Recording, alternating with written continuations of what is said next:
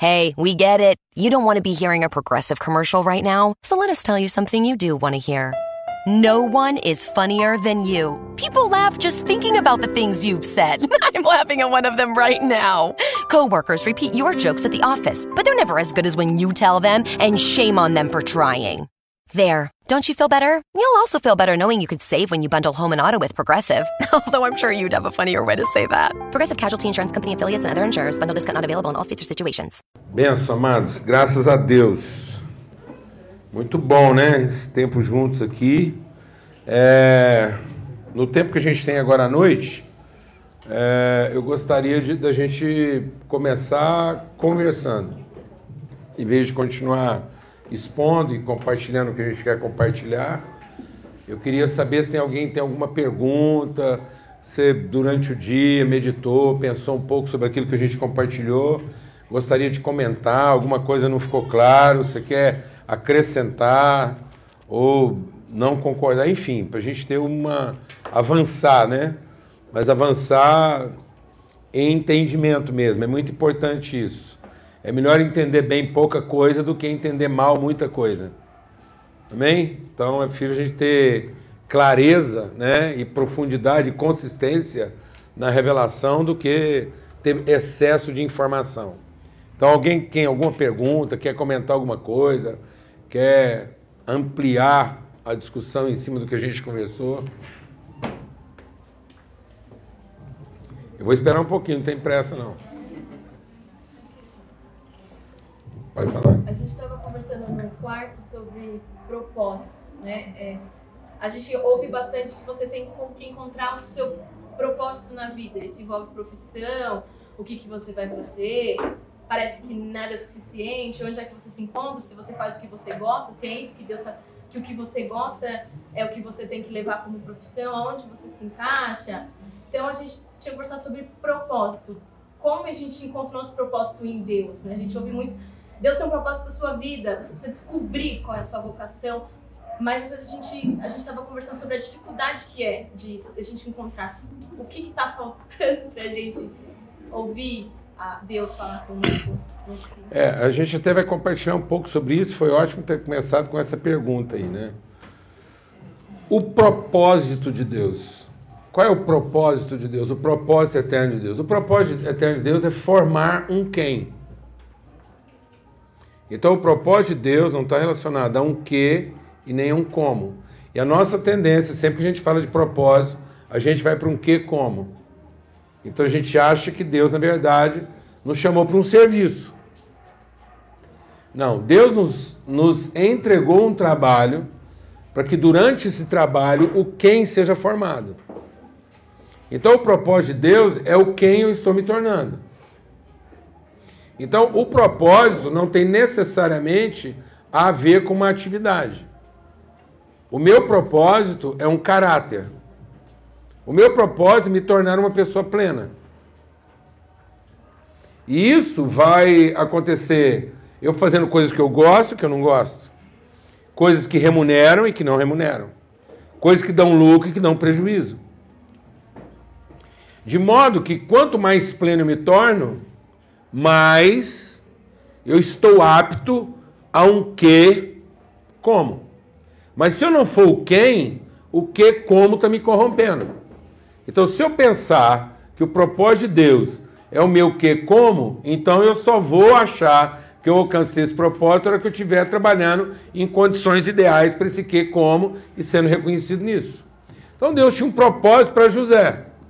E nesse propósito para José, isso envolvia um trabalho.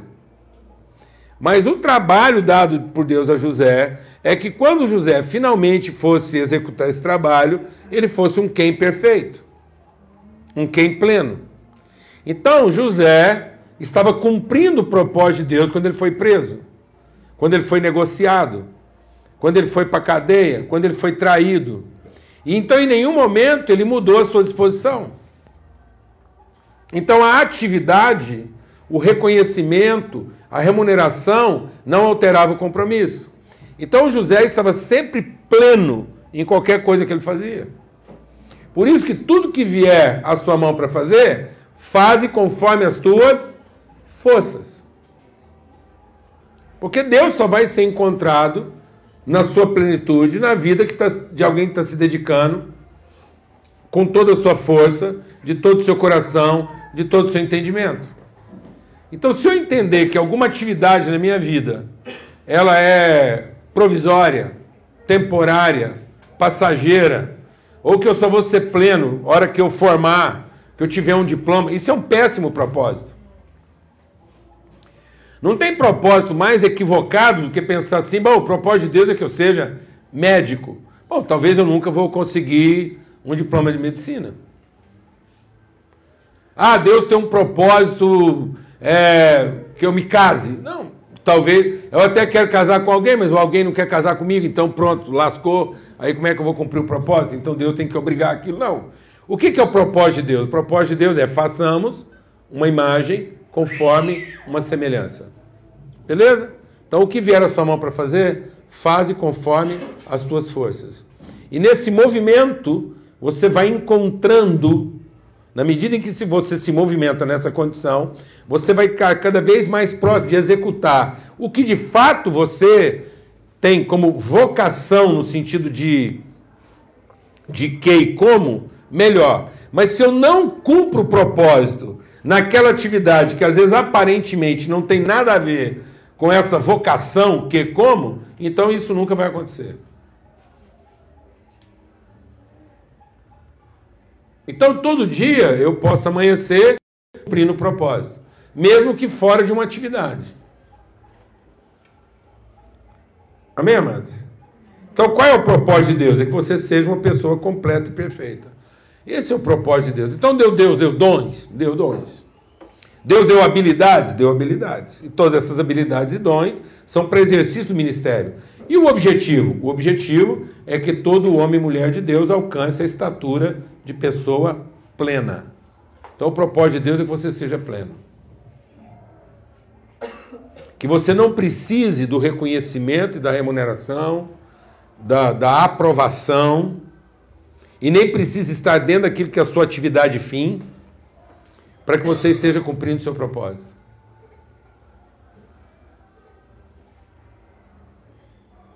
Amém, amados? Amém. Então qual é o propósito? Você seja alegre, não feliz.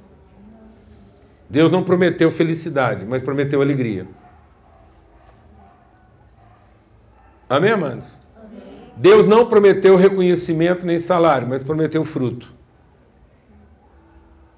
Então eu sempre vou ser capaz de gerar, eu sempre posso trabalhar contente. Então Deus prometeu contentamento, não prometeu felicidade. Então o propósito de Deus não é que eu seja feliz, é que eu seja completo. Amém? Não é que eu seja reconhecido, mas que eu produza conhecimento. E às vezes eu vou produzir conhecimento exatamente quando eu não estou sendo reconhecido.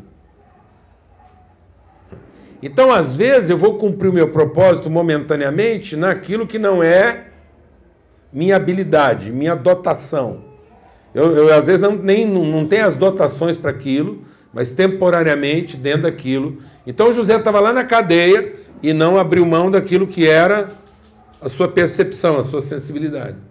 Então, o propósito tem muito a ver com a minha sensibilidade. Como é que eu vou encontrando nos vários momentos da minha vida, o sentido de estar ali. Então Deus não, não perde tempo. Deus não desperdiça recursos. Quem desperdiça bênção é a gente, Deus não. Então, em qualquer situação onde eu estiver, isso cumpre o quê? Um propósito. Que propósito? De Deus ter alguém que o represente ali de maneira plena. Então, em qualquer lugar, eu sou o representante pleno de Deus. Eu estou cumprindo um propósito. Paulo foi preso. Qual era o propósito de Paulo ser preso? Por que Paulo foi preso? Porque não era crente. A gente falou hoje lá, estava lá, quem falou lá negócio de. Você falou lá de salário. Ah, se o cara está ganhando mal, tem alguma coisa errada na vida dele, é porque ele deve estar tá com alguma maldição. Então é isso. Paulo foi preso porque não era crente. Porque se Paulo frequentasse uma denominação das boas hoje, ele não ficava preso. Porque logo a campanha, a igreja fazia uma campanha, um jejum, todo o povo ia para o monte, tá, aquele negócio todo lá, aquela coiseira, expulsava as capetadas, tudo. Paulo não ficava preso, nada. Entendeu? Jesus só é nosso Salvador porque não era crente. Porque Jesus fosse crente, não era nosso Salvador. Porque no instante que ele fosse preso, a mãe dele já reunia as mulheres do ciclo de oração, o pessoal lá juntava o pai, nós íamos fazer uma campanha e levantar um clamor, porque onde se viu um cara com 33 anos que nunca fez mal para ninguém, só fez o bem, no, na flor da juventude, com tanto potencial pela frente, morrer crucificado injustamente, isso nunca aconteceria com um crente. Mas graças a Deus ele não era crente, ele era só filho de Deus, e pá, ele é o Salvador. Amém, amados? Porque um cara naquela situação lá só pode ser por causa de uma maldição hereditária, um cara morrer crucificado, deve ser alguma maldição, algum problema do passado tal, e enfim. Ou porque ele engatou na religião errada. Mesma coisa de Paulo. No entanto, Paulo, hora que a cadeia abriu, ele não saiu. Por quê? Ah, o propósito de Paulo não era ficar lá pregando e tal, agora ele está preso está fora de propósito. A cadeia abriu, por que, que não foi cumprir o propósito? Não, porque o propósito de Paulo era encontrar um irmão e ser pleno na vida do irmão. Então, enquanto ele não encontrasse o carcereiro, não justificava ele ter sido preso. Então, os problemas vêm na nossa vida não para serem resolvidos, mas para produzirem os encontros. E às vezes, como a gente não tem noção de, de ser o quem, propósito, a gente não está aproveitando os encontros no momento que os problemas acontecem. Porque a gente acha que o nosso propósito é resolver problema. E não ser a pessoa plena no momento em que o problema acontece. Amém? Beleza? Alguém tem mais alguma pergunta aí, algum comentário? Pode falar, irmão.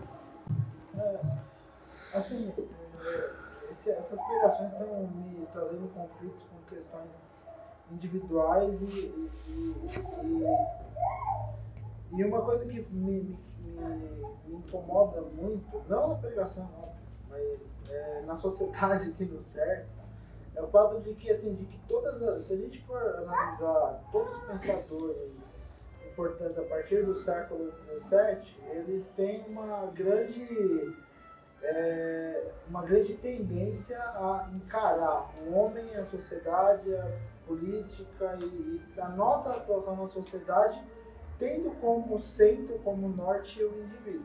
Então a gente pode citar um monte de pensadores que tem com esse norte. você pega é, o, o, Thomas Hobbes, o John Locke, e daí avançando, os, contratualistas franceses, enfim. E a gente vai chegando nisso até hoje.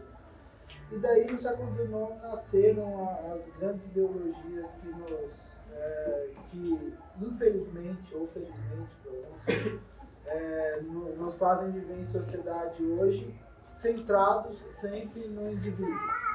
E, e o que, qual que é o meu questionamento? A gente está num ponto assim na, na vida que é, a gente está tão essa questão do, da centralidade seu indivíduo está tão arraigada na nossa sociedade e, e, e, a gente parte sempre do indivíduo, e daí a gente chega aqui no acampamento ou chega nos cultos lá na doca, e a gente pega e, e a mensagem é sempre a mesma.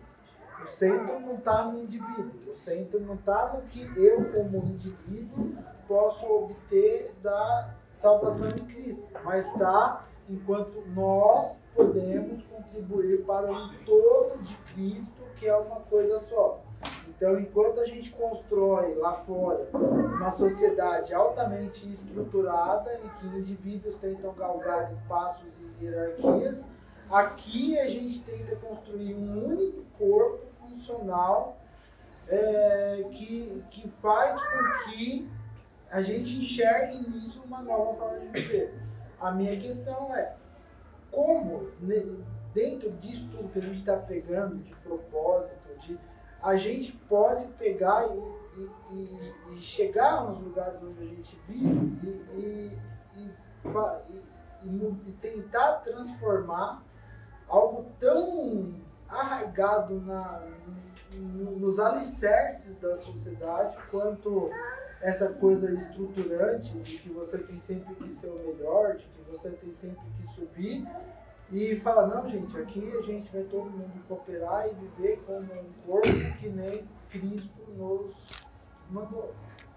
É, a, a cultura humana, o status quo do pensamento, aquilo que é a forma de pensar, ela, eu tenho que entender que isso é uma cultura demoníaca. Então existe uma mente.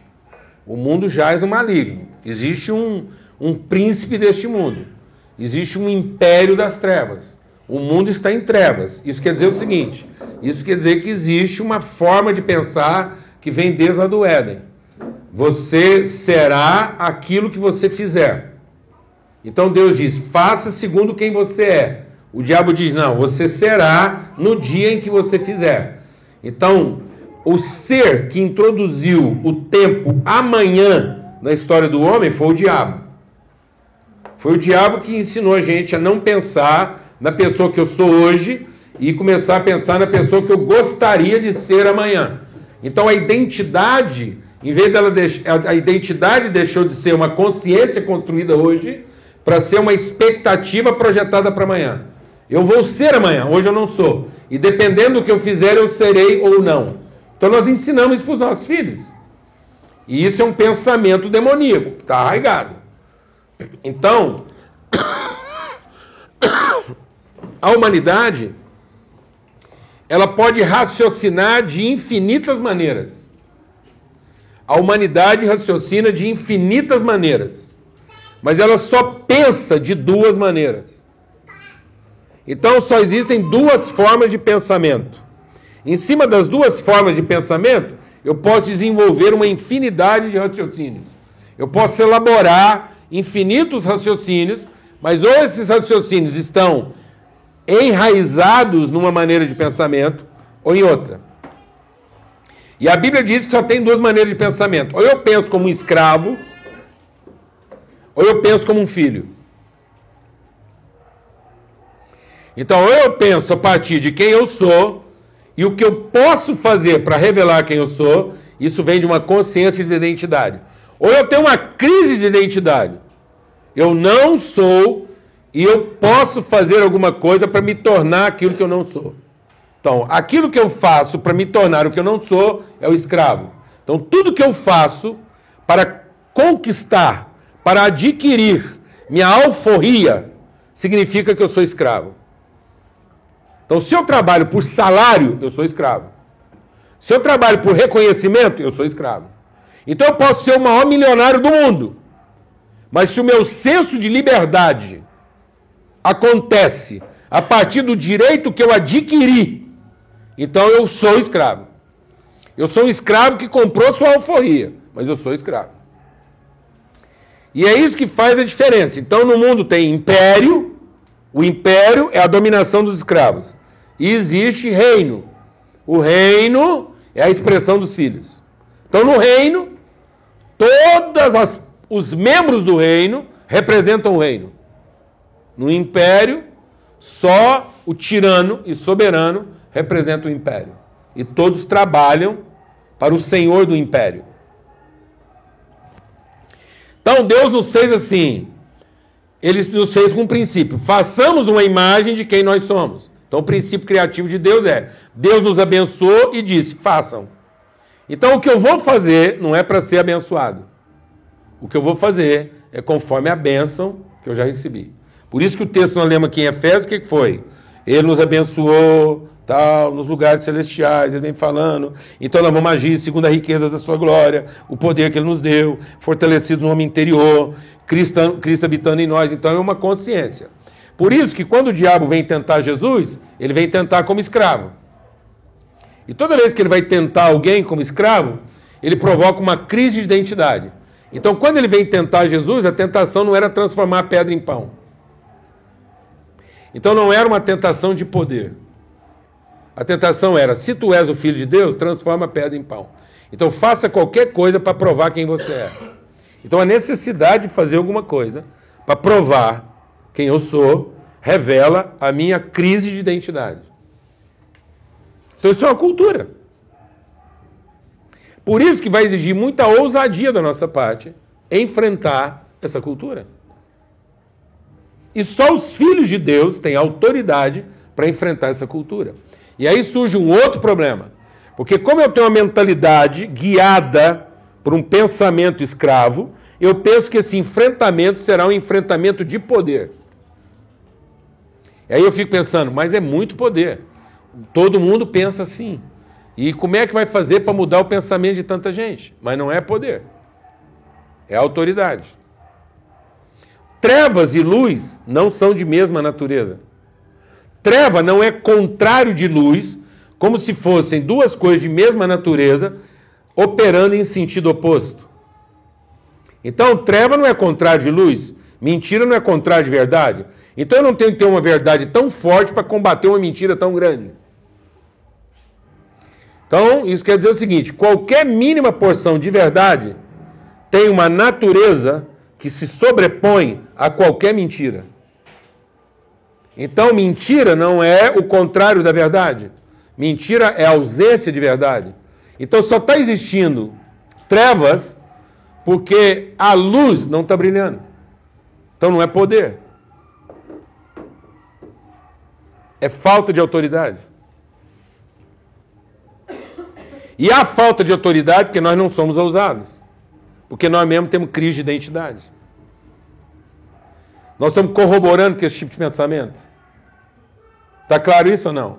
Então, se eu apagasse tudo aqui e ficasse absolutamente escuro, qualquer mínima porção de luz ia dissipar a treva. Então, a treva não resiste, porque não é uma relação de poder. E o nosso problema é que nós estamos tentando enfrentar poder com poder. A igreja está disputando poder, em vez de exercer autoridade. Então vou explicar isso melhor. Quando Jesus veio ao mundo, a palavra de Deus diz que ele foi feito um pouco menor do que os anjos. Mas de glória e de honra ele foi coroado. Então, se Jesus foi feito um pouco menor do que os anjos, na hierarquia celestial existem poderes na hierarquia. E na hierarquia celestial, os poderes estão lá entre querubins e serafins, arcanjos e anjos.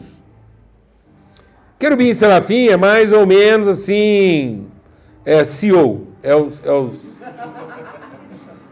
entendeu? É o diretor.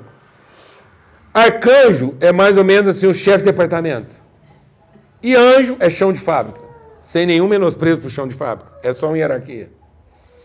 E aí a Bíblia diz que quando Jesus veio ao mundo, ele tinha menos poder do que o chão de fábrica. Isso quer dizer o seguinte, que Jesus quando expulsava um demônio, ele tinha menos poder do que o menor demônio que ele expulsava.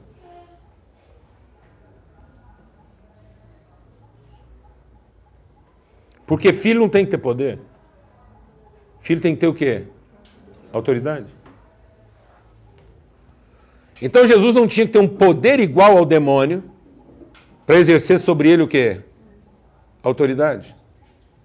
E como nós estamos impregnados de uma mentalidade escrava, nós estamos querendo vencer o mundo com o quê? Nós estamos ensinando nossos filhos a terem o quê?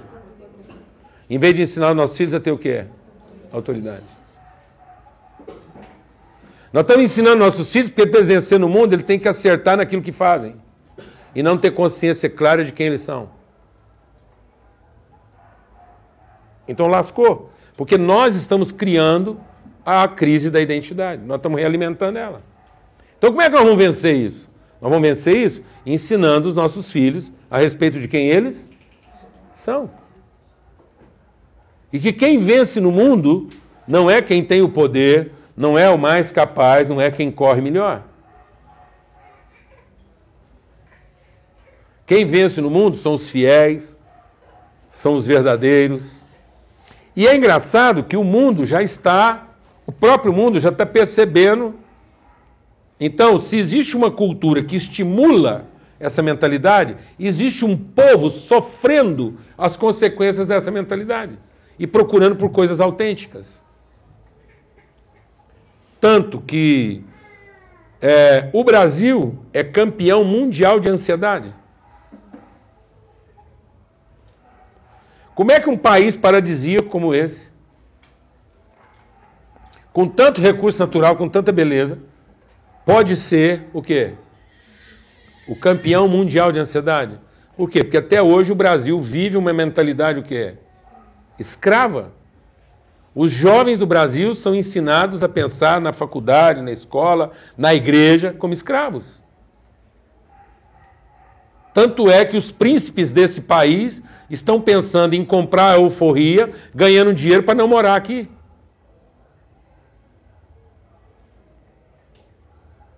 A ideia deles de lugar ideal é uma outra terra que não seja a sua. Então nossos filhos não estão sendo ensinados a assumir a responsabilidade do país em que vivem, mas estão sendo ensinados a ganhar dinheiro para se livrar dele. Então nós não estamos formando príncipe. Por que, que a, a, África é a desgraça que é hoje? Porque os impérios têm uma tática. E os impérios usam essa tática até hoje. Os impérios vão nas colônias e roubam os seus príncipes. E oferecem condições favoráveis para que os seus príncipes vivam na sede do império.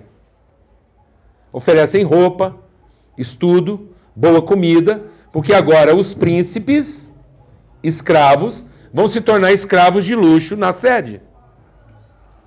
E a colônia vai ficar desprovida dos seus libertadores. Até hoje a Inglaterra vai na Índia cooptar os melhores profissionais da Índia para trabalhar por uma tarifa mais barata na Inglaterra. O povo fala, ah, os Estados Unidos têm problema com imigrante. Não, os Estados Unidos não tem problema com imigrante. Os Estados Unidos tem problema com pobre. Com massa. Com quem vai representar o quê? Despesa. Mas se for um escravo de luxo, competente, à altura de Harvard, ele recebe bolsa para morar lá.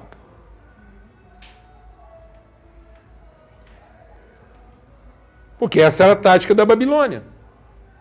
Continua sendo até hoje. E nós estamos emprestando nossos filhos para isso. Então, como é que nós vamos combater isso? Gerando uma nova cultura. Por isso que o Evangelho nos salva, nos educando a viver. Só que nós perdemos o caráter pedagógico do Evangelho. E nós estamos achando que o Evangelho é para pautar uma liturgia e não para gerar uma pedagogia. Então nós não achamos que o Evangelho é para transformar uma consciência. Nós achamos que o Evangelho é para benzer uma competência. Então eu nem tenho que ser tão competente, basta que eu seja crente. E porque eu sou crente, Deus vai benzer minha competência e vai me fazer bem sucedido. Então eu não tenho que melhorar minha competência porque eu assumi uma responsabilidade com o meu povo. Não! Deus vai benzer minha competência para que eu não sofra as desgraças do povo porque eu sou crente. Então o Evangelho me tornou alguém isento às desgraças do povo e não responsáveis por elas.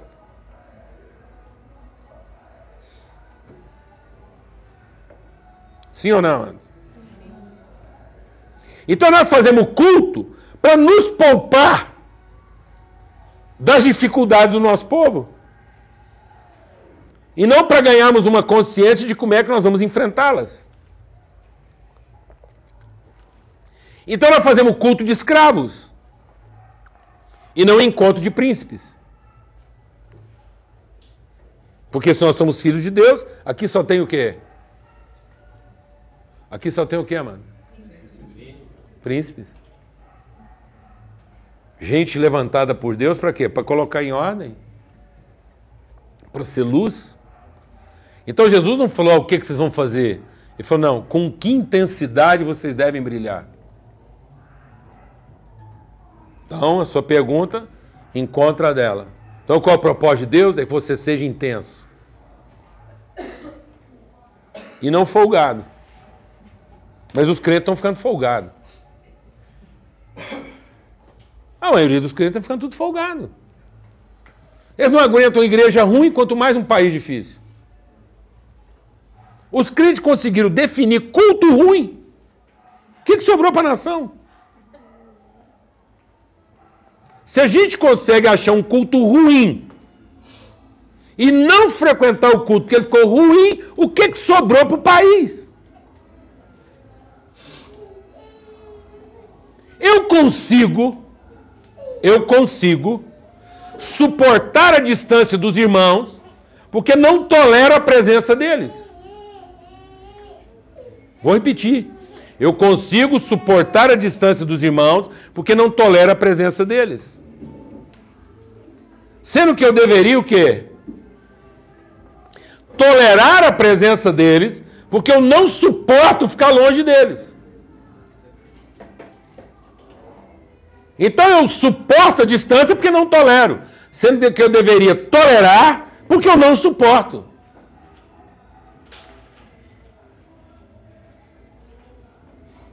Então, se um, um povo tão mal resolvido desse jeito, é isso que eu estou falando, amado. Essa pessoa que nós estamos falando, essa pessoa que nós estamos falando, tem dois mil anos de idade. E nesses dois mil anos nós estamos aprimorando o quê? A consciência? Não, o rito. Nós não estamos aprimorando a consciência. Nós estamos aprimorando o rito. Então nós entramos por um caminho que não era o caminho. Nós temos que nos arrepender e perceber que nós pegamos aí, nós tomamos um, uma trilha aí que não era, não era o propósito. Amém? Então, por isso, eu quero continuar aqui. Mais alguma pergunta aí? Algum comentário? Ainda dentro desse. Então, o que a gente está compartilhando aqui, daquilo que Paulo disse aqui em Efésios 3, voltando aqui, ele diz então o que aqui, ó? Eu oro. Por esse motivo eu oro. Nós começamos aqui que hora? Nove qualquer coisa, né? Não foi? Hã? Não. E aí, ele diz assim: eu oro e me coloco de joelhos para falar diante do Pai, de quem toma o nome toda a família. E aí ele diz assim: para que, segundo a riqueza da sua glória, vos conceda que sejais fortalecidos com poder no homem interior, pelo seu espírito no homem interior, e assim habite Cristo no vosso coração pela fé, estando vós arraigados e fundados nele então, quando ele usa essa expressão, fortalecidos pelo Espírito no homem interior, para que Cristo habite em vós, para que vós, arraigados e fundados, ele está falando de empatia e não de simpatia. A igreja não é um coletivo simpático. A igreja é a comunidade empática. E nós estamos desenvolvendo uma religiosidade simpática e não uma espiritualidade empática. Então nós somos simpáticos ao fato de que Jesus até hoje está aqui para resolver nossos problemas e tornar nossa vida aceitável. Então nós trabalhamos para Jesus para que ao fim ele trabalhe para nós. Então eu sirvo Jesus para que ao fim ele me sirva. Então nós não estamos trabalhando no sentido de nos tornarmos parecidos com ele. Mas nós estamos trabalhando para nos tornarmos o coletivo mais simpático dele. Então, se nós provarmos para ele que ele é o mais simpático a nós, nós seremos os mais simpáticos a ele. Então, isso vai ser uma relação de simpatia, de devoção. Mas o que Paulo está escrevendo aqui é outra coisa. Ele diz: é Cristo habitando em vós. É o Espírito operando no meu homem interior. Isso quer dizer que eu não estou apoiado, eu estou enraizado. Isso quer dizer que eu sou uma pessoa que está sendo formada com a mesma substância de Cristo. Aquele milagre que foi exclusivo em Maria se tornou primeiro de muitos, porque agora onde a semente incorruptível do Espírito está, é formado um filho de Deus de natureza espiritual e expressão humana. Como Jesus foi. Então nós somos aquele mesmo tipo de pessoa. Então agora, aquele homem que antes nascia com o espírito morto, agora ele é gerado não mais nem com espírito de homem, que carregava alguma espiritualidade para as realidades humanas, mas agora ele é gerado do próprio Espírito de Deus. Então aquilo que era espiritualidade humana está substituído agora pela espiritualidade de Deus.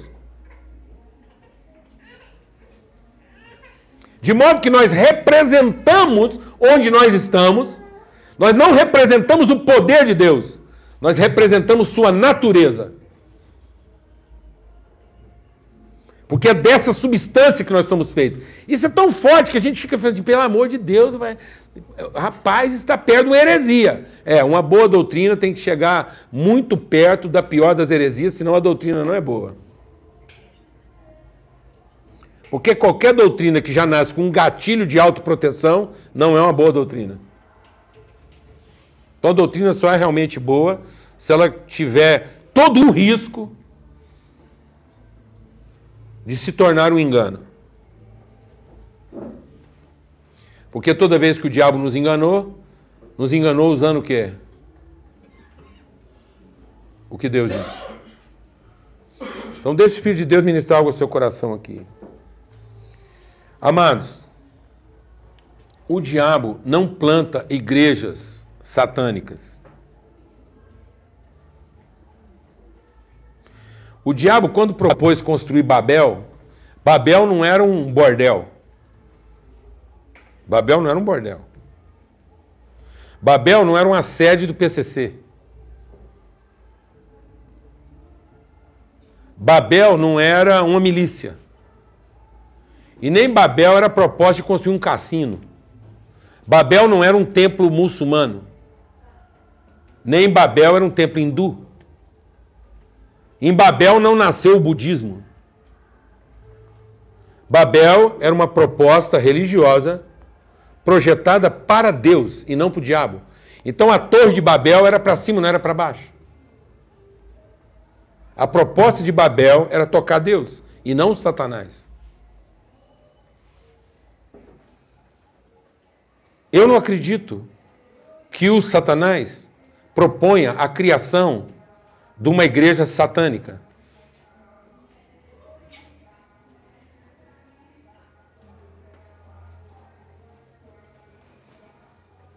Senão qual é o engano? Qual é a mentira? O dia que o diabo propôs a construção de uma igreja satânica, ele parou de mentir e converteu. Ele não está enganando mais ninguém. Então o que, que ele propõe criar, mano? Uma coisa para quem? Para Deus. Que não tem nada a ver com o propósito de Deus. E uma das coisas que ele propõe criar para Deus é um que bem feito. Sendo que a, o propósito de Deus é um quem perfeito. Então ele vai nos ocupar de serviço, sendo que Deus queria que a gente se ocupasse de consciência.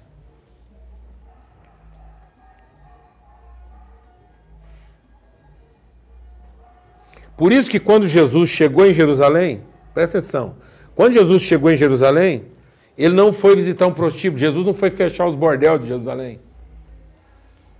E nem foi lá matar o Pôncio Pilatos. E nem foi destruir o castelo de Herodes. Jesus não foi fechar os cassinos. Jesus não foi prender os bandidos da cidade.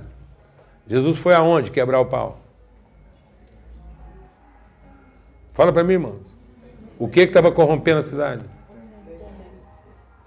Os cassinos estavam corrompendo a cidade? Não, mas os cassinos eram mais coerentes que a igreja. Então, os cassinos é para quem quer julgar e faturar.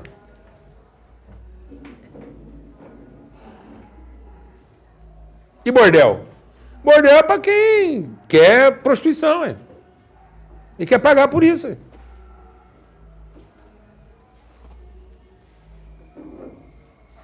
Então, onde estava o engano? Naquilo que falava em nome de quem?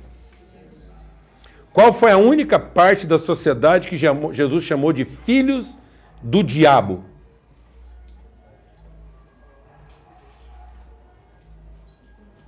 Hã?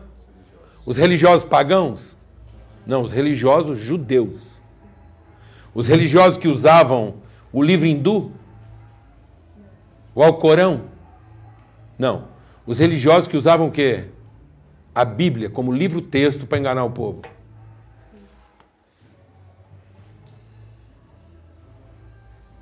E criar uma comunidade o quê? Simpática. Porque era uma comunidade das aparências. Era uma comunidade estética, mas não era uma comunidade ética. Então nossa ética é questionável. E nós estamos trabalhando por uma estética aceitável. Então, enquanto nós estamos operando uma estética aceitável, nossa ética é questionável. Vou te dar um dado. E eu uso isso para você entender a gravidade. O que é uma ética questionável? Praticamente a metade das mulheres brasileiras sofre algum tipo de violência. Seja verbal, física, sexual, o que for. É praticamente a metade. A cada sete segundos e meio no Brasil, uma mulher sofre agressão.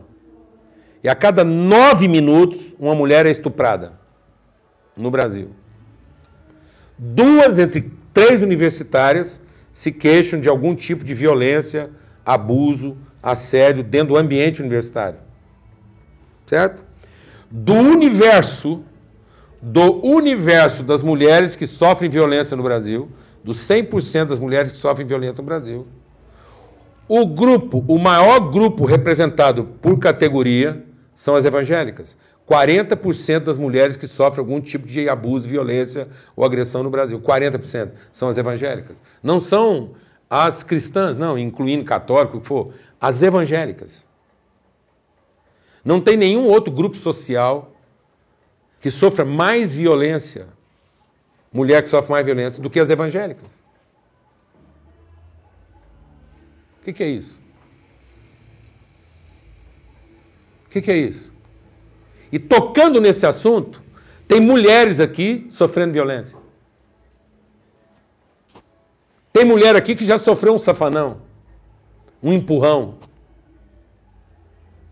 uma pegada mais forte. E vamos encerrar aqui para o constrangimento não ficar maior.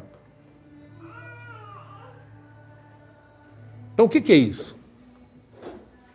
O que, que é isso? Senão o quê? Espírito o quê? Religioso. Falta de uma espiritualidade sadia.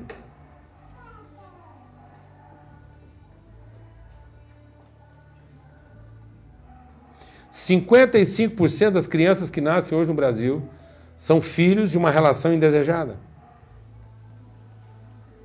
E o Brasil é uma das, das maiores nações cristãs do mundo. Então, assim. Isso é responsabilidade de quem? De quem a responsabilidade do nosso país está na condição que está?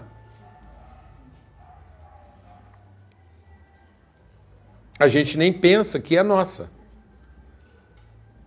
Porque nós estamos dedicados a fazer a coisa certa e não percebemos que os nossos compromissos são desfeitos, nossa palavra não é sustentada,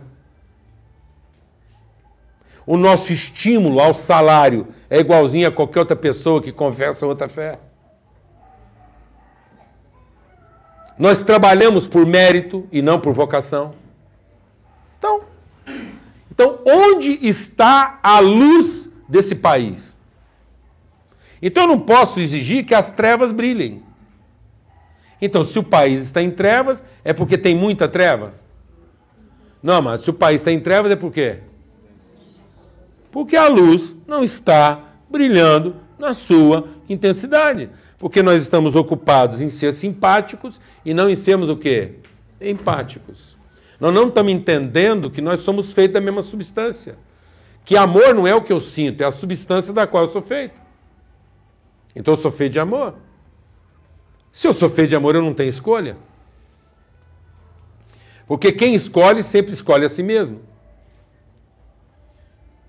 Então, para um povo que é feito de amor, nós não temos que escolha, nós temos que encarar isso com a intensidade, com a, a, a verve, com a atitude necessária. Então nós não podemos continuar querendo resolver isso, invocando Jesus para voltar na terra e fazer um trabalho que ele deixou para a gente fazer. Não faz sentido. Então o que Jesus prometeu não é que ele voltaria aqui na terra sempre que nós o chamássemos. O que Jesus prometeu é que ele deixaria conosco o mesmo Espírito que deu a ele condições de fazer tudo o que ele fez enquanto ele estava aqui, mas agora ele foi embora. O que está aqui é o Espírito Santo. E aonde o Espírito Santo está? Em formando o meu homem interior. Mas nós insistimos em invocar a ajuda de um Deus externo em vez de desenvolver a presença do Deus interno. Nós somos cultuantes da simpatia, em vez de sermos desenvolvedores da empatia. Estão entendendo isso ou não? Então, para a gente concluir, por isso que muito da nossa teologia hoje, muito da nossa teologia hoje é buscar na Bíblia formas de definir Deus. Então nós estamos querendo encontrar formas humanas de definir o divino. Sendo que a palavra de Deus não são para gerar formas humanas de acertar no divino. Então a gente quer usar a Bíblia para ter certeza qual é o Deus certo. Não, amado. A Bíblia não é para nós acertar no Deus. Porque quando eu estou tentando acertar no Deus, eu sou idólatra. Porque eu estou acreditando que existe mais de um. Ora, mano, está é, resolvido. Só tem um Deus. Amém? Amém? Assunto encerrado. Glória a Deus, mano. Então só existe um Deus verdadeiro. Para qualquer religião. Então, se o povo acha que tem mais de um, nós temos certeza que só tem um. Amém? Amém.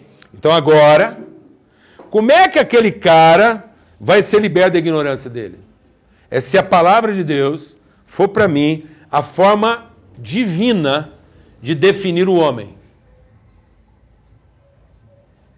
Então a Bíblia não é para encontrar formas humanas de definir Deus. Está resolvido. A Bíblia é para encontrar formas divinas de definir o homem. Para que eu saiba que tipo de homem formatado por Deus, eu tenho que ser para iluminar aquele ignorante. E não para convencê-lo de que o meu Deus é mais correto que o dele.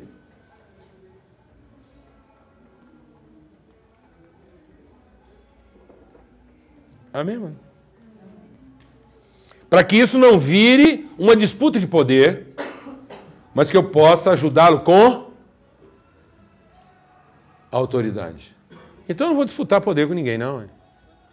Eu vou me apresentar como filho de Deus, de modo que quando ele começar a ter contato comigo, a impressão, aquilo que eu vou inspirar na vida dele, aquilo que vai iluminar, vai ser tão forte na vida dele que ele não vai ter dúvida. Que ele encontrou alguém que pode ajudá-lo a conhecer Deus como ele nunca conheceu antes. Sem debate. Glória a Deus. Amém? Amém. Vou contar um testemunho breve para vocês. Eu estou tentando ganhar tempo aqui, mas vou contar um testemunho breve para vocês. A gente tinha um pequeno grupo de estudo bíblico e, e eu participava desse grupo lá, e aí começou a participar do grupo lá conosco a líder espírita da cidade. E ela escrevia a coluna espírita do jornal, do principal jornal da cidade, ela que escrevia a coluna. E aí ela ia lá, a gente estudando a Bíblia junto lá e tal, e ela, ela ficava muito tocada, falava comigo, Paulo Júnior, você precisava escrever a coluna evangélica. Eu falei, não, não, precisa não. Eu falei, não, precisa, eu vou falar lá com o cara do jornal, ele é muito aberto. Eu falei, não, não, você não preocupa, Deus vai resolver isso. Não se preocupar, não. Eu, não, eu não. Primeiro eu não vou assumir esse compromisso, não. E o jornal não está precisando de uma coluna evangélica. O jornal está precisando de uma coluna espiritual. Você está escrevendo lá para ficar tranquilo que Deus vai resolver isso. Aí vai, vai, e ela era polêmica. Toda vez no meio da reunião ela levantava umas questões lá, e o povo queria ficar assim meio sem graça, muito tranquilo. Eu abracei ela como irmã. Aí um dia ela chegou para mim e falou: Acho que eu não vou vir na reunião mais não. Eu falei: Mas por quê, ué? Ela falou: Não, acho que eu estou incomodando, porque minhas ideias são diferentes, e às vezes eu falo umas coisas aí, gera uma certa polêmica. Não vem não. Eu falei: Olha, não por nós. Está sendo um incômodo para você? Ela falou: Não, para mim não, eu amo estar tá aqui, estudar a Bíblia junto e tal. E eu falei: Então, bem-vinda, vamos aqui, vamos, vamos, vamos conhecer Deus aqui na palavra dele. Aí, ela com aquela crise e tal, fez: Ô Helena, deixa eu te perguntar uma coisa. É, ela falou assim: ah, eu lembro que ela falou assim para mim: Sabe por quê, Paulo? A gente pensa muito diferente. Porque aquilo que eu penso assim, como salvação é muito diferente do que você pensa. Eu falei assim, Helena, é simples. Eu não tenho muita preocupação com isso, não. Eu acho que isso é uma coisa que você é que tinha que estar preocupada. Porque é o seguinte, do jeito que você pensa, eu estou salvo de qualquer jeito. Agora, do jeito que você pensa, você precisa fazer um certo desacerto com Deus aí. Então, para mim, se no fim eu sei que estiver certa, eu fui com você. Agora, se no fim for mais ou menos do jeito que a gente está conversando aqui, você sabe, aí ela, aí que ela caiu para dentro mesmo. Falei, não, então, beleza, então, foi então, é o seguinte, você não ficar estressada, deixa eu explicar uma coisa. Você crê em Deus? Ela falou, eu creio. Eu falei, você crê que Jesus é o Filho de Deus? Ela falou, eu creio. Eu falei assim: você crê no Espírito Santo? Ela falou: creio também. Eu falei: então é o seguinte: quem que você acha que é a parte mais interessada em esclarecer nós dois? Ela falou: Deus. Eu falei: então é. Então por que nós não transferimos o problema para ele? A gente continua conversando aqui. E ele, que é a parte interessada, para não deixar nenhum de nós dois enganado, ele dá um jeito de esclarecer a gente. Você topa? Ela falou: topa. Então vamos fazer uma oração aqui. Nós dois vamos falar com Deus junto aqui e vamos falar para ele conversar conosco e esclarecendo a gente, porque ele é a parte interessada, mais do que nós dois. Beleza, fizemos uma oração, falamos amém e tal. Passou uns dias, essa mulher voltou lá assim, transformada. Eu falei, o que foi, Ela falou o seguinte, aconteceu um negócio sobrenatural lá em casa. Você sabe que o marido dela pensa um cara chato. O cara era chato, assim, muito querido, mas cara chato, implicava com tudo, tira sarro de tudo e tal. Aí, e ele sempre implicando com ela. Ela falou: aconteceu um negócio uma, essa madrugada, uma madrugada dessa semana aí lá em casa e transformou a nossa vida. Eu falei: o que, que foi? Ela falou: não, porque assim, você sabe o Ari, o, o, o, é Ari que ele chamava. E você sabe como é que ele é, ele implica demais comigo e tal. E esses dias de noite, eu estava lá dormindo, eu tinha pedido para ele levar um óculos meu para arrumar. E ele levou o óculos lá na ótica para arrumar e tal. Mas não me contou que o óculos estava pronto. Aí esse dia de madrugada lá, eu acordei com a voz me chamando. Me chamando audível. Aí eu acordei, virei para ele e falei assim: Ari, Ari, o que, que foi? Ele falou: O que, que foi? Ele falou: Não, o que, que você está me chamando? Ele falou: Não estou te chamando. Ela falou: Não, falou, não, isso é coisa sua aí. Dorme aí que eu não te chamei, não. Dormiu de novo. Daí a pouco, Ari, o que, que foi? O que, que foi o quê? Você está me chamando, eu escutei você me chamando. Falou: Não, te chamei. Escuta isso aí. Lá para a quarta vez lá, que ela chamou ele, e ele incomodado, falou assim, Orlando, explicar. Não tô te chamando. Isso aí deve ser o seu Deus querendo falar com você. Por que você não conversa com ele? Porque só pode ser ele querendo conversar com você. Por que você não pega a Bíblia, que você gosta tanto de ler, e abre a Bíblia, porque às vezes ele vai falar com você? Um gozador. Ela falou assim: de novo você está de gozação comigo. Porque você sabe que eu estou sem óculos, como é que eu vou ler a Bíblia? Ele falou: não, seu óculos está arrumado. Eu coloquei ele dentro da sua Bíblia. Ela pegou a Bíblia, abriu aonde estava o óculos, colocou o óculos e Deus começou a falar com ela, ela se converteu. Pergunta para mim quem passou a ser a autora da coluna evangélica do jornal.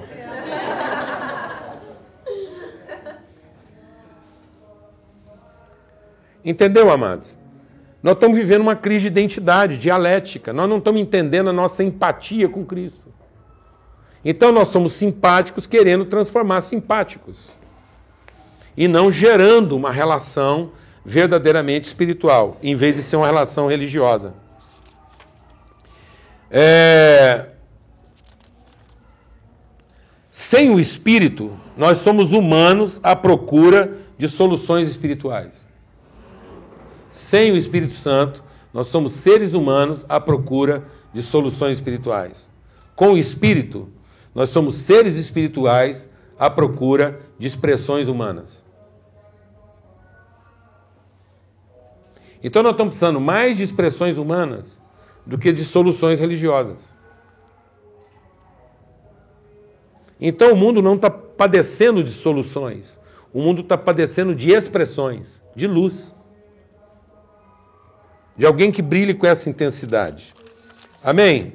Eu vou concluir aqui para a gente continuar amanhã, porque senão não vai dar tempo. Eu ainda quero saber se alguém mais é, quer fazer alguma pergunta. Eu anotei uma coisa aqui que eu queria compartilhar ainda hoje, só para encerrar. Então, o que Paulo está dizendo aqui é que essa empatia, na medida que eu entendo que é dessa substância que eu sou feito, a perfeição não tem a ver com ausência de defeito. A perfeição tem a ver com plenitude.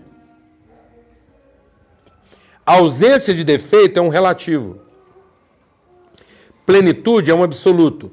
Então nós estamos tentando formar pessoas ausentes de defeito. Isso é uma religião estética. A Bíblia diz que nós olhamos para Jesus e não vimos nele beleza que nos agradasse.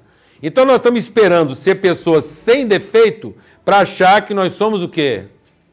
Perfeitos. Sendo que nós só conseguiremos lidar com os nossos defeitos o dia que nós entendemos que já somos perfeitos. Por isso que Paulo diz assim: esquecendo das coisas para trás ficam, avanço para aquelas que estão diante de mim.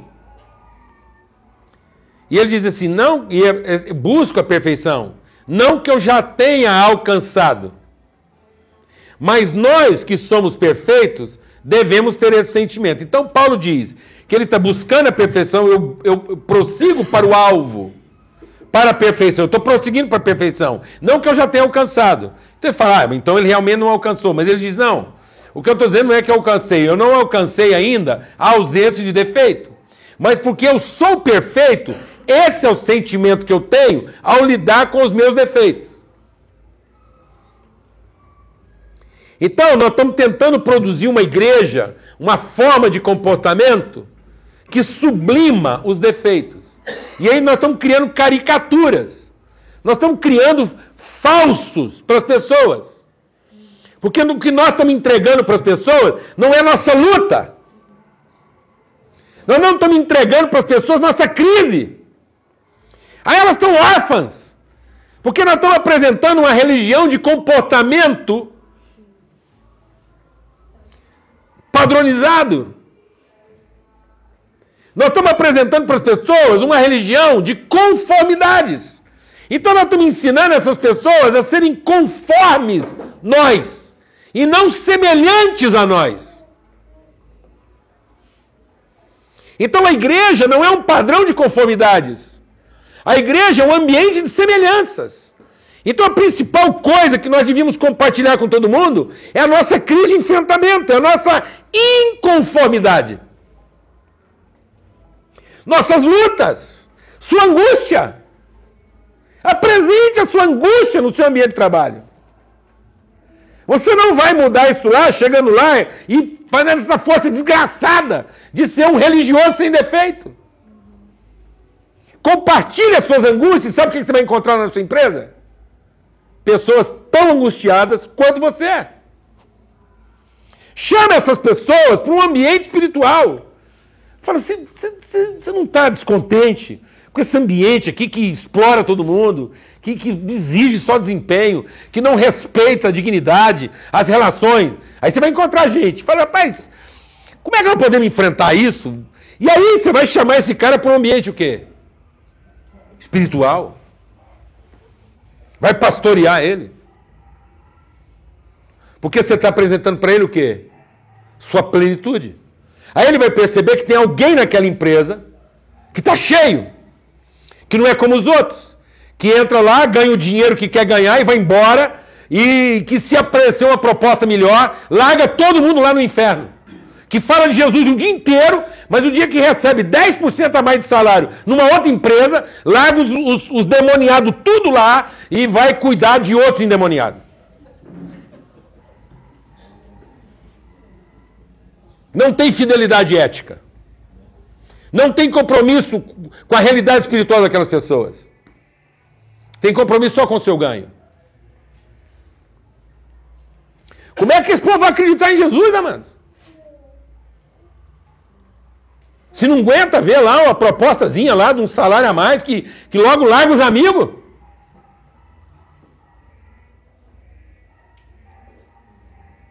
Muda tudo. Tá vendo? Então, o que, é perfeito para você? Nós podemos ser perfeitos hoje? Nós podemos tomar uma decisão de perfeição aqui agora? Podemos. Nós podemos entender aqui agora, hoje, que nós não seremos perfeitos. Nós já somos. E só seremos perfeitos porque já somos.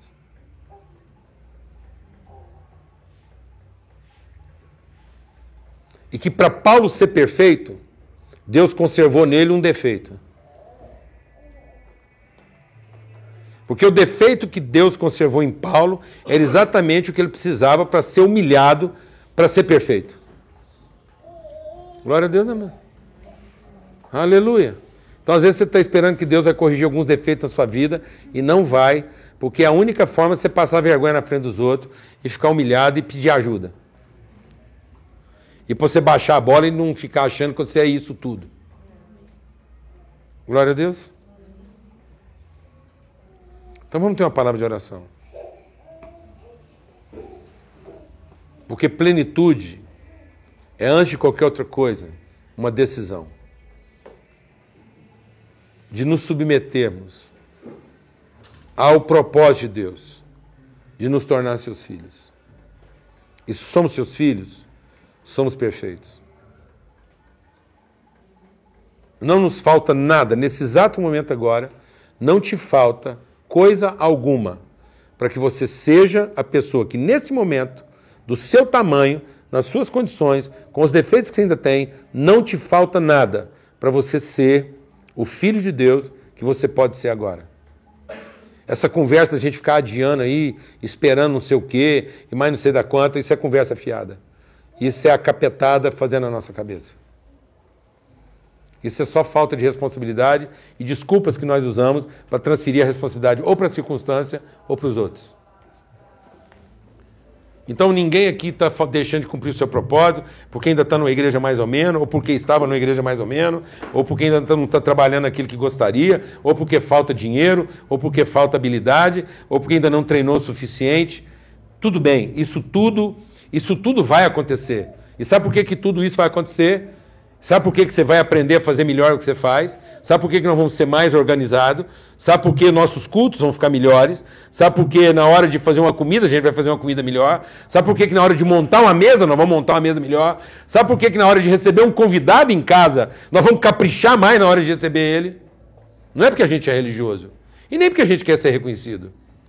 É porque em tudo aquilo que a gente faz, a gente quer sempre oferecer o nosso melhor.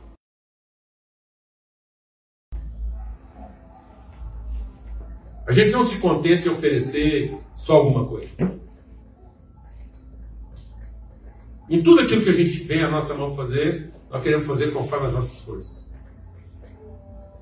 É por isso que nós vamos melhorar. Então por que, que a banda vai tocar melhor? Por que, que vai tocar melhor? É porque vocês são assim, ó.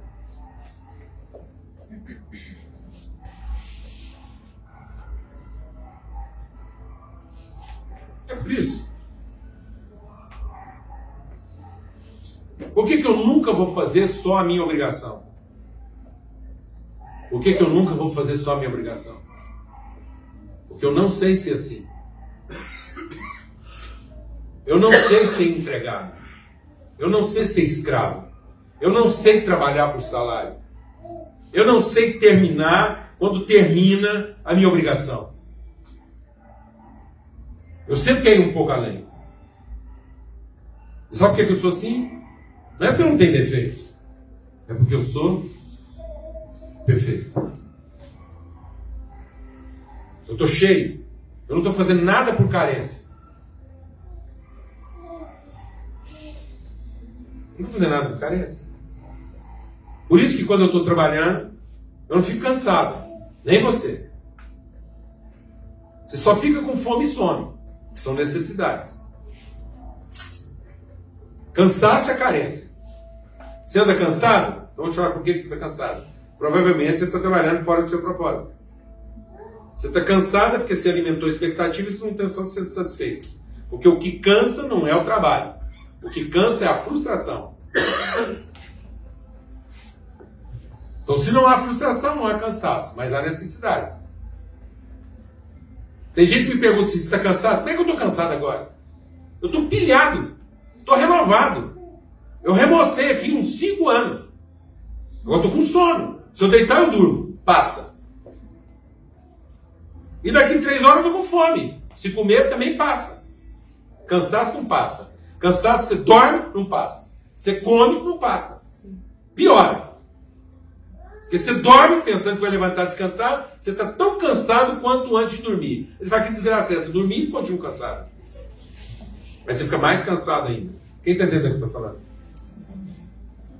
Então, bem-aventurados os que trabalham no Senhor, porque eles não se cansam, se renovam.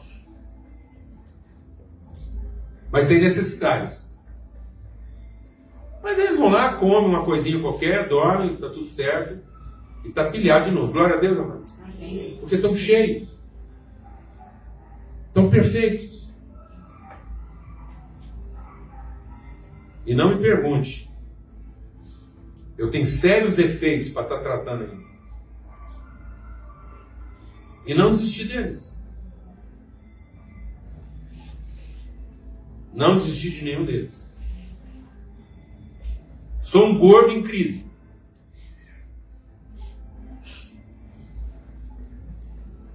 Assumidamente. Até pelo constrangimento que isso causa nos outros. Está todo mundo preocupado que isso vai acabar me matando. Então eu percebo o sentimento das pessoas que estão comigo. Amém, amados? Amém. Glória a Deus. Amém? Amém. Mas não sou leitão. Porque às vezes as pessoas, na sua sinceridade, pecam na sua falta de sensibilidade. Porque chegam para mim e falam assim: ó, você tem que cuidar melhor da sua saúde, porque nós ainda precisamos mais tempo de você. Eu falei: pronto. Agora eu não sou mais um gordo, precisando ser saudável. Eu sou um leitão e preciso durar mais. Mas eu entendo as pessoas. Só que se eu não fosse bem resolvido, eu ficava em crise. Porque não tem nada a ver uma coisa com a outra. Glória a Deus, amor. Tá vendo? Então essas inflexões vão continuar acontecendo com você. Vai ter gente que gosta de você, vai ter gente que não gosta. Vai ter gente que vai olhar para você e vai te achar a coisa mais linda do mundo. Mas vai ter gente que vai olhar para você e vai achar que você é a pessoa mais cheia de defeitos. Mas ninguém pode ter dúvida que você é o perfeito. Nenhuma avaliação pode comprometer o seu senso de identidade, natureza e propósito. E o seu compromisso com a vida e com as pessoas. Glória a Deus. Vamos ter uma palavra de oração. Eu queria que a gente gastasse um pouco de tempo aí agora. Orando. E você examinando o seu coração. Onde estão os vazios do seu coração? Onde é que você está projetando carências, às vezes para a sua profissão, para as pessoas, projetando carências para o seu casamento, projetando carências para a igreja? Onde é que você está desapontado naquilo que você foi simpático? Em vez de assumir o compromisso, porque você é empático. Você está desapontado na sua simpatia ou você continua determinado na sua empatia?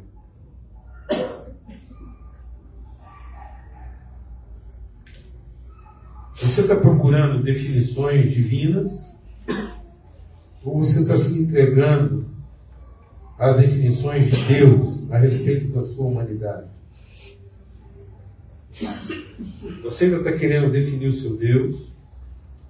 Ou você está se entregando para ser definido por Ele?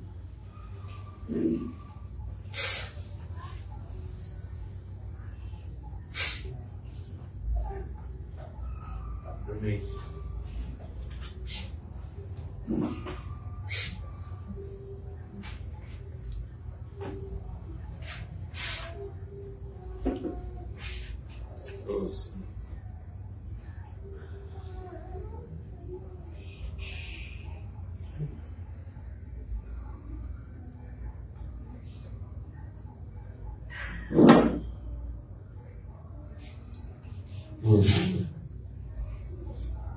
Pai, nós clamamos mesmo por plenitude aqui nesses dias. Que haja mesmo entre nós um mover, um vento de compromisso, de, de disposição. Que a gente saia das posições em que nós estamos e vamos nos encontrar contigo na posição em que o Senhor está.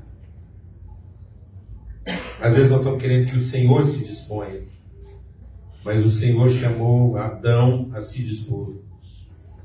O Senhor chamou Adão do lugar onde ele estava e onde ele tinha se escondido, para ele voltar a estar onde ele tinha te deixado.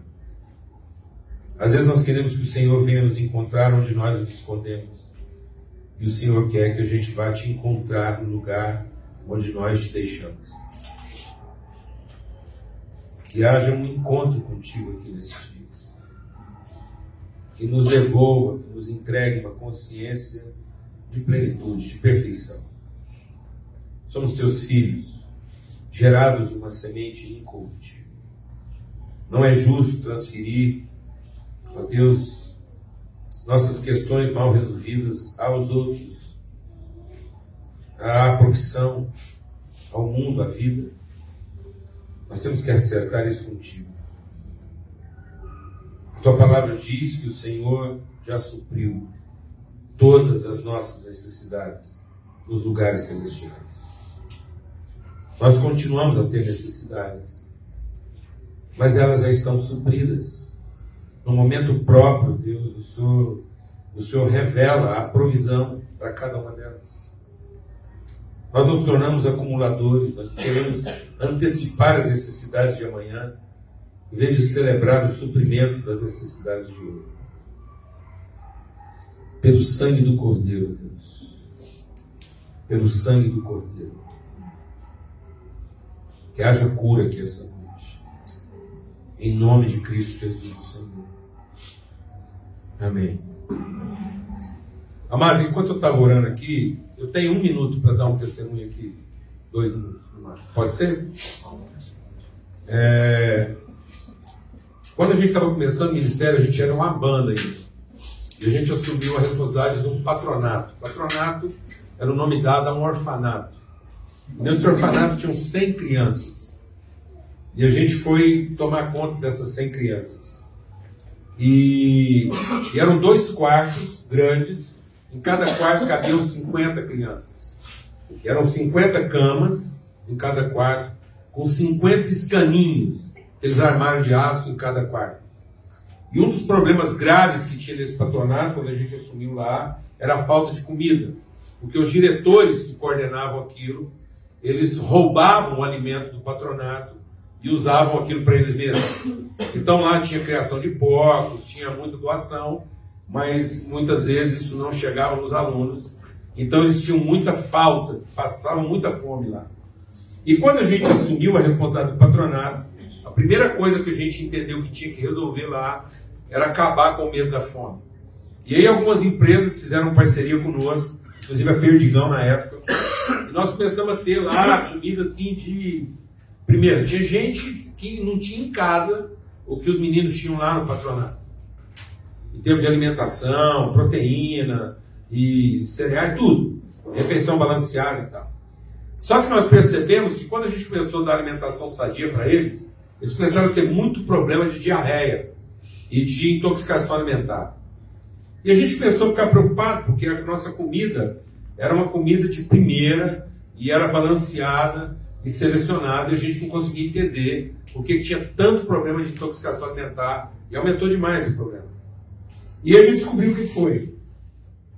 É que eles estavam tão acostumados a passar fome que quando a gente punha comida boa, com medo de não ter comida amanhã, eles escondiam a comida de hoje no escaninho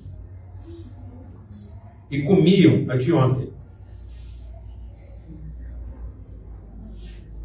Entendeu, não?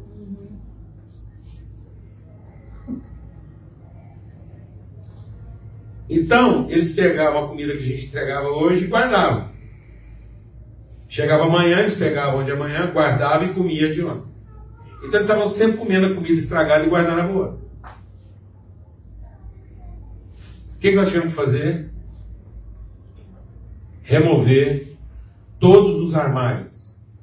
Então nós tínhamos que remover os depósitos. Para que eles não tivessem onde depositar, para que eles aprendessem a usar o recurso de hoje. Você consegue identificar alguém nessa situação aí, não? Que às vezes nós estamos contaminando nós mesmos porque em vez de a gente vencer cada dia com o alimento de hoje, nós estamos preocupados com o dia de amanhã. Aí nós pegamos o que era para a gente gerar fé hoje e guardamos para amanhã. E aí chega amanhã, nós comemos o de ontem e pegamos o de amanhã e guardamos para depois de amanhã. Até que Deus vem e remove os nossos depósitos. Porque o lugar onde nós depositamos está fazendo mal para nós. Porque nós não estamos aprendendo a ter saúde com o que Deus está tendo hoje e nos oferecendo hoje. Porque nós estamos ficando doentes com a preocupação do amanhã. Por isso que quando Deus derramava maná, o maná só servia para que dia? Para hoje. Amém, amém. Amém. Então funcione bem Hoje. hoje. Encerre bem o seu dia hoje. Vença suas batalhas hoje. E para de se preocupar com amanhã. Porque preocupado com amanhã, você não tem. Hey, we get it. You don't want to be hearing a progressive commercial right now. So let us tell you something you do want to hear. You are powerful. You're a warrior who bathes in your enemy's tears. Then you step out of that refreshing tear bath and into a bathrobe that somehow looks good on you. Yeah, you can pull off a robe. There. Don't you feel better? You'll also feel better when you save money for driving safely with Snapshot from Progressive. Mmm, savings you can use to buy more robes. Progressive Casualty Insurance Company and affiliates. Snapshot not available in California, North Carolina, or from all agents. You went online to switch your car insurance to Progressive so you could save money, but then you saw a friend request from an old summer camp buddy. And now here you are, clicking through photos of his kickball team from 2011. Hmm, looks like they won the championship that year. Then he moved to Tulsa. Oh, a new tattoo. Yes, they said it was easy to save hundreds on car insurance with Progressive, but they forgot about the rest of the internet. Progressive Casualty Insurance Company and affiliates. National average savings by new customer surveyed who saved in 2019.